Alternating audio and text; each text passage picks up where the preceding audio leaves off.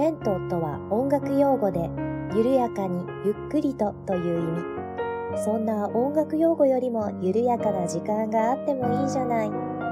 レントよりなおゆっくりと、緩やかに始まります。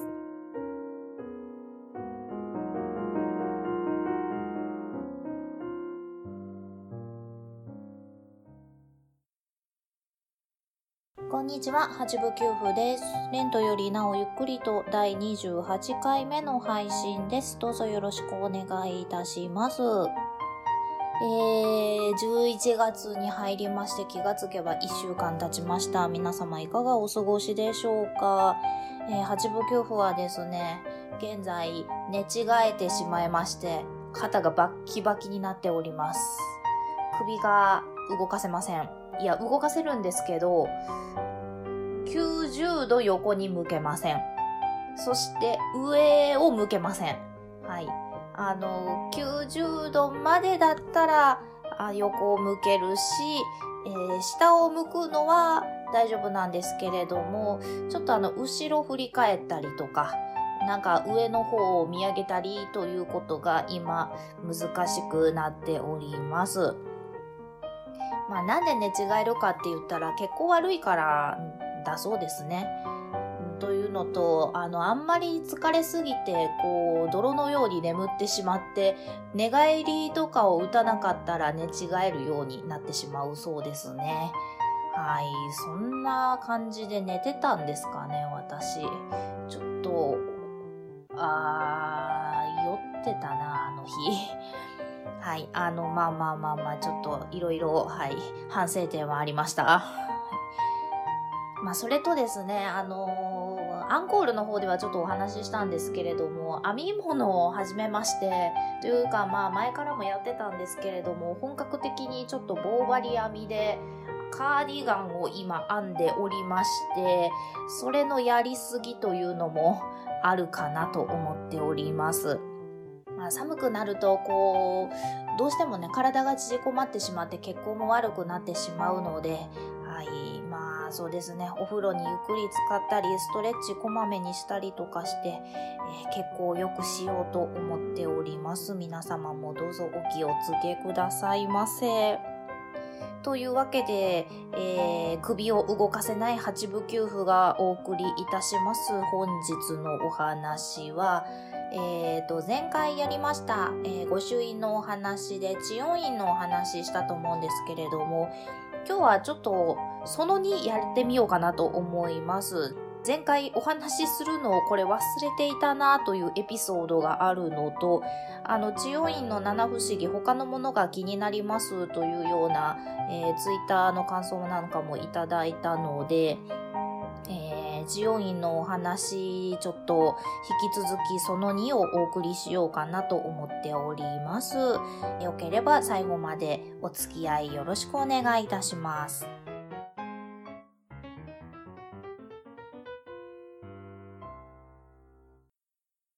はい。では、チオインのお話、その2ということで、あれですね、ナいエモいフリースタイルその2をお送りしたいと思います。まずはですね、あの、七不思議、えー、全部お話ししてみようかなと思います。えー、では、知音院の七不思議その1、えー、白木の棺。え、これはですね、どういったものかと言いますと、知音院、まず、あの入ったらというか入り口に行ったらですね、ドーンとすごく立派な門が立っているんですね。三門でいいのかな？三門楼かな？なんかすごくものすっごい立派な門なんですね。もう、これ、お城かな？みたいな。で、すべて、あの、木造だということで、あの、非常に圧倒されるような門があるんですけれども、まあ、門といってもですね、さっきちょっとお城みたいって言ったんですけれども、あのー、どう説明したらいいんだろう。あの、中に入れるようになっていまして、はい。で、時々入れる期間とかもあるらしいんですね。もうちょっと口で説明するの難しいんで気になった方はあの写真検索してください。はい。で、そこの、あの、門の籠城にですね、あの、白木の棺が2つ置かれているそうなんですね。で、その棺の中にはですね、この山門を建てた大工の棟梁、五味金右衛門という人と、その奥さんの木像が入っているそうなんですね。で、これはなんでそんな木造が入っているのかと言いますと、この山門を作ることを命じられたこのゴミ禁煙門なんですけれども、あの、これ以上ない立派な門を作るぞというふうに決意しまして、その意思の表現と言ったらいいんですかね。で、自分たちの、あの、夫婦の像をまず作ったんだそうです。そして、まあ、まあ、気合を入れたというんでしょうかね。それで、こう、山門の建設に当たったそうで、えー、見事に本当にすごく立派な門が完成しました。ね、もう今見てもすごいなと思うくらいなので、本当に立派なものなんですけれども、えー、ところがですね、こちらすごく立派な山門が完成したのはいいんですけど、建築予算が大幅にオーバーしてしまったそうなんですね。超過してしまって、で、そのことに責任を感じたゴミ夫妻はですね、あの、自害してしまったそうなんです。まあ、江戸時代のお話なので、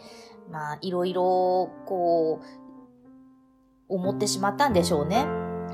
でもそれではあまりにもかわいそうだということで、この夫妻を弔うために、その、もう山門を作る前に作っていた自作の像を白木の棺に収めて、今も老城に安置されているということなんだそうです。はい、これが、えー、七不思議その1。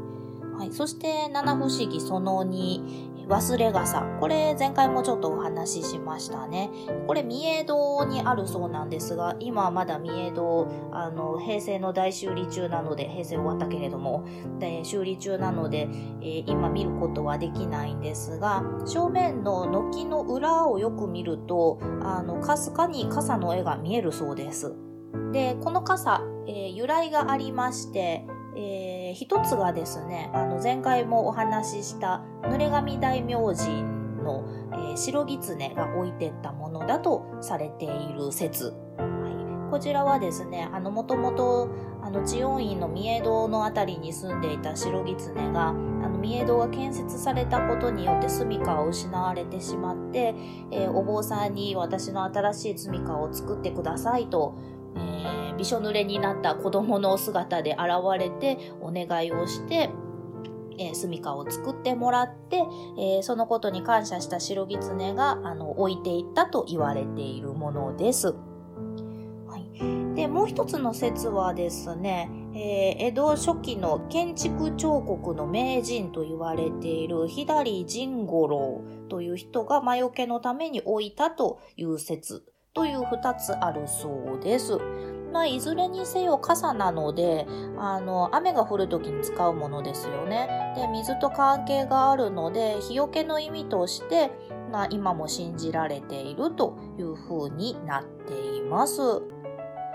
まあ、白狐はあれですよね。あの、治温院を守りますと言って、えー、傘を置いてったということなので、まあ、いずれにせよ、あの、日よけ、火災よけの意味として置かれているそうです。では、これが二つ目だったので、次三つ目。うぐいす張りの廊下。これも前回ちょっとお話ししたかなと思うんですが、えー、三重堂の裏手から、えー、古北城というところまで、あの、廊下が続いているそうなんですが、これが約550メートルもあるそうなんですね。で、歩くと、ウグイスの鳴き声に似たような音が出るそうなので、ウグイス張りの廊下と言われています。で、これはですね、あの、静かに歩けば歩くほど音が出るような仕組みになっているそうで、えー、忍び返しという別名があると言われています。なのでまあ、外からの侵入者を知るための警報装置みたいな役割があったんじゃないかとされています。で、一応誰が作ったのかわからないそうなんですけれども、まあ当時の大工さんの技術ってすごいなというお話ですね。あともう一つ、あの、ウグイスの鳴き声ってホーホケキョって言いますよね。で、ホーホケキョっていうのが、ホーキケヨあの、説法を聞けよみたいな感じにも取られるので、まあ、ありがたいものだとされているそうです。はい。では次4つ目、抜けスズメ。これも前回ちょっとお話ししましたかね。えー、大北条と呼ばれるところの菊の間に、えーと、江戸時代前期の画家の加納信正が描いたとされる襖絵があって、えー、そこにですね、えー、スズメが描かれていたそうなんですけれども、えー、あまりにも見事に描かれていたので、ある日スズメは命を授かって絵から抜け出して飛び去っていってしまったと言われているそうです。で、こちらがですね、あの、ツイッターの方で、あの、椿雷道さんが、あの、落語にも同じような話があるよというふうにおっしゃっていただきまして、もしかしたらこれが元ネタなのかもしれませんね。はい。まあ、ちょっと調べてみたんですけれども、あの、なんか、関係性はちょっとわかんなかったんですけれども、もしかしたらまあこれにヒントを得て作られた落語かもしれないですね。で、見たことは私ないんですけれども、あのー、確かにですね、黒っぽいシミのような部分があるそうなんですね。で、そこにスズメが描かれていたとされているそうで、まあ、あの、スズメが描かれていたと考える方が、あの、自然な配置になっているというふうに言われているそうです。うん、一回見てみたいもんですね。はい。では、その次、えー、七不思議その後、三方正面真向こうの猫。はい。これも前回ちょっとだけ言ったかなと思います。あの、どこから見ても、あの、目が合う猫ですね。こちらも、えー、大北条の廊下のところにですね、あの、こちらも同じですね。先ほどのスズメと同じ、観音信正が描いたとされる親子の猫の絵があります。で、どの方面から見ても親猫は、あの、見る人正面から睨んでいるように見えると言われています。でちなみにこれはですね、親猫が子猫を守っている様子を描いたものでして、まあ、親がこう思う心、つまり仏様が私たちを見守っているよという慈悲の心を表現していると言われています。はい。ではその次、七不思議その6、大釈子。こちらがですね、長さ2.5メートル、重さ約30キロもある杓子が大北条入り口の廊下の針の上に置かれているそうです。まあ、杓子って言ったらご飯をすくうものですけれども、まあ、そのすくうを、あの、人を救うの救うにかけて、すべての人々を救うという意味を表現して、また、杓子がとても大きいので、それは仏様の救いが大きいよということを表しているそうです。です。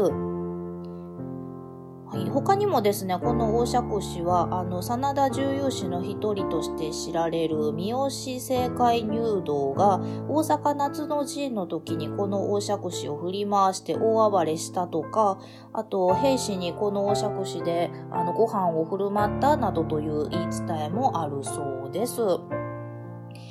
まあこんなね、大きな杓子があるということも不思議な話ですけれども、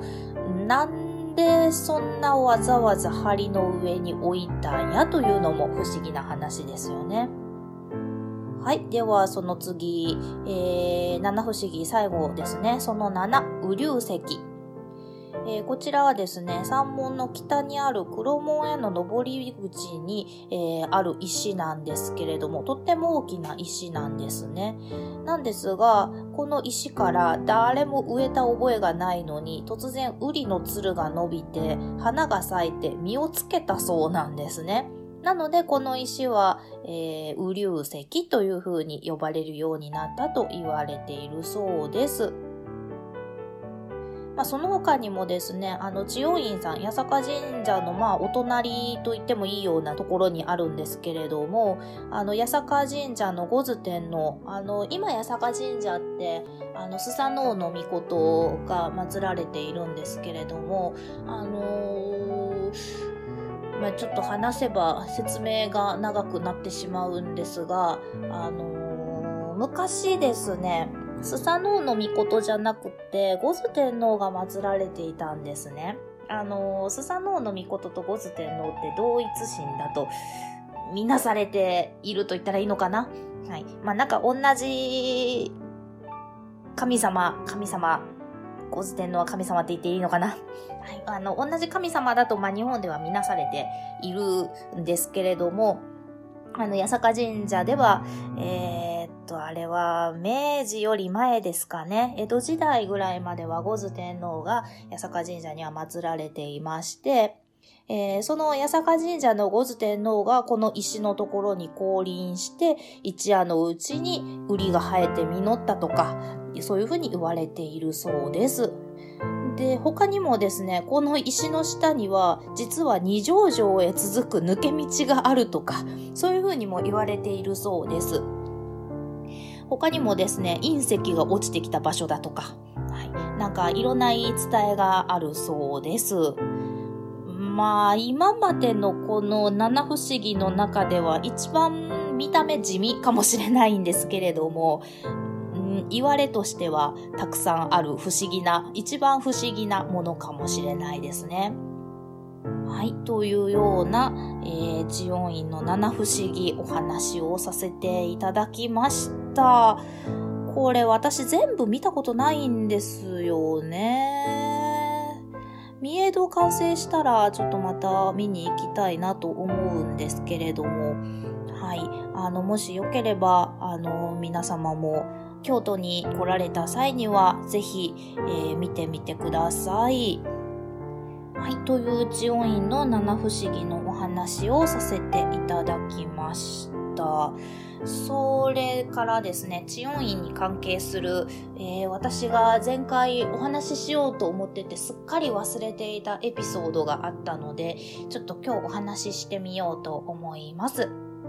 え、ー、と、あれはもういつお参りした時かは覚えてないんですが、コート着てたので、とにかく寒い時期でした。私はですね、その時、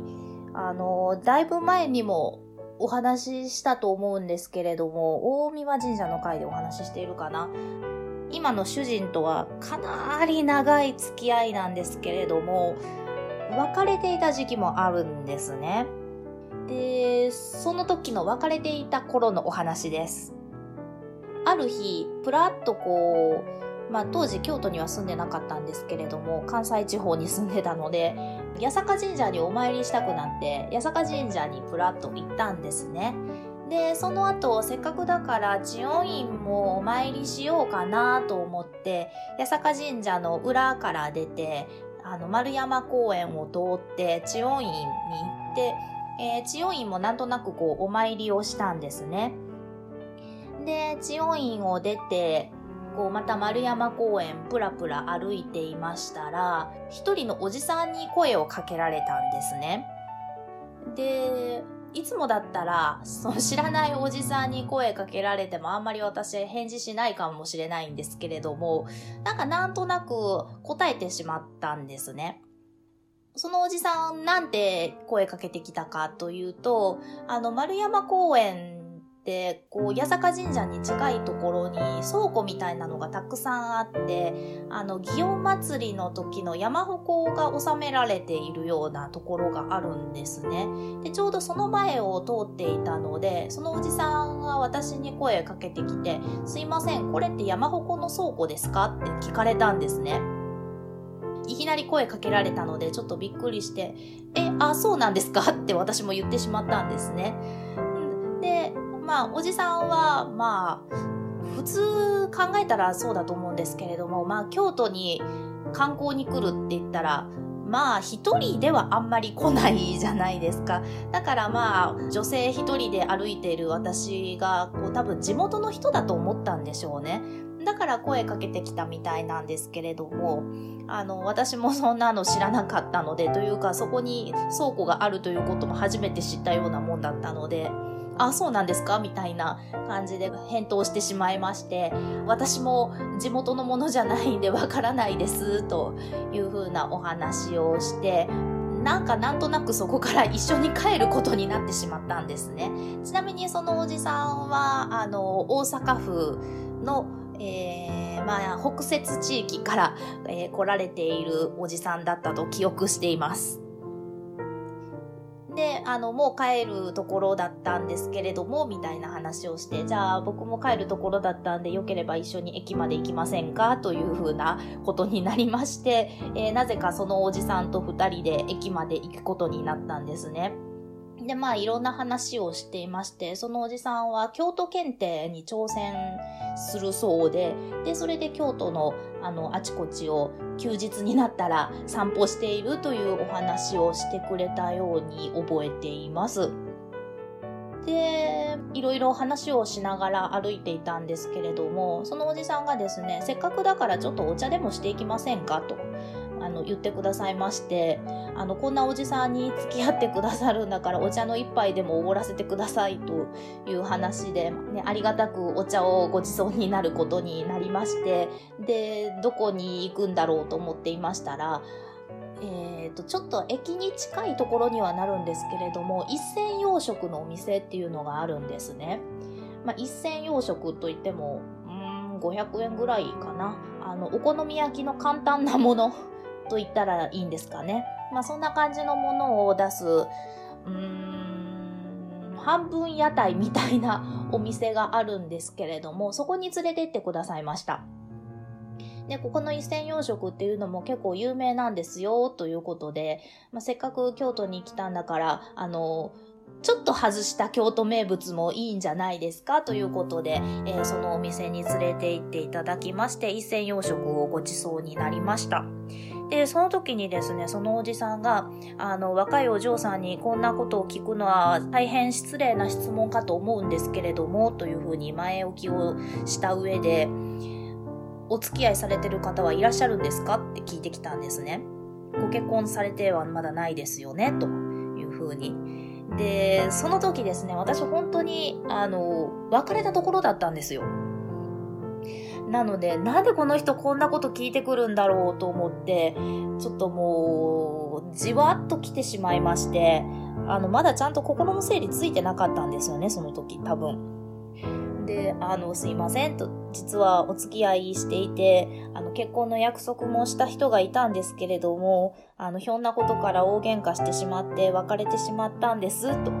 というふうにお話をしたんですね。そしたらそのおじさんが、あ大変失礼なことをお聞きしましたと言いつつも私の顔をじーっと見て、うん、あなたは大変意志の強そうな顔をしていらっしゃる。おそらく気の強いお嬢さんなんでしょうと。でもそれ以上にね、あなたはとっても優しい人だと思うから、今度はその優しさをもっと大切にしていきなさいっておっしゃってくれたんですね。本当にびっくりしまして、あのおじさん本当に何だったんだろうなと今でも思うわけです。でその後はまあ一銭洋食ごちそうになった後はあの普通に駅まで行ってそのおじさんは京阪だったので京阪の駅で、えー、さよならして私は阪急乗って帰ってもうそれっきり会ってはいないんですけれどもうん。あのおじさんは一体何だったんだろうなと今でも思うわけです。確かにね気強いんですよ私あの、主人と別れた時も、まあ、ひょんなことから喧嘩して、私の気の強さも相まって、こう、なかなか素直にごめんなさいが言えなかったんですよね。まあ、主人もだいぶ あの、頑固な部分もあるので、お互い様なところはあるっちゃあるんですけれども、そういう感じだったので、なんかこう、見透かされたような気がしまして、非常に不思議な出会いでした。まあ、それからね、あのー、だいぶ前にもお話ししてますけれども、また大宮神社で再会して、お付き合いして、今に至るわけなんですけれども、はい。まあ、今に至るまでには、そういうおじさんとの不思議な出会いがあったというお話でした。きっとね、八坂神社のスサノオノミコトと、知恩院の阿弥陀如来様のご利益かなというふうに思っています。という、えー、久々に出ました八部九符の不思議なお話でした。はい。というわけで、知恩院のお話を今日はさせていただきました。では、この辺で終わっておこうかなと思います。お聞きいただきましてありがとうございました。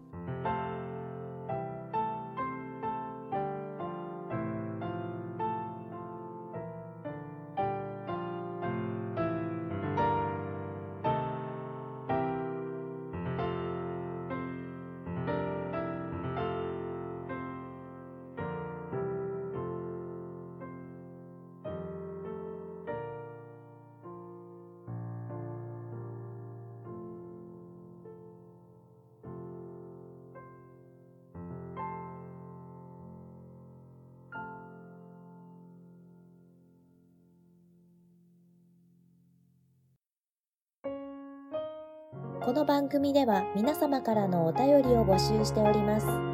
メールアドレスは、レントゆっくり、アットマーク、gmail.com、lento.yukkuri、アットマーク、gmail.com です。ツイッターは、アットマーク、レンクリでやっております。ハッシュタグは、ハッシュタグ、レンクリ。レンはカタカナ、クリはひらがなです。お便り、ツイート、DM などをいただけると、八部九夫は小躍りをして喜びます。どうぞよろしくお願いいたします。では、次回またお会いしましょう。ごきげんよう。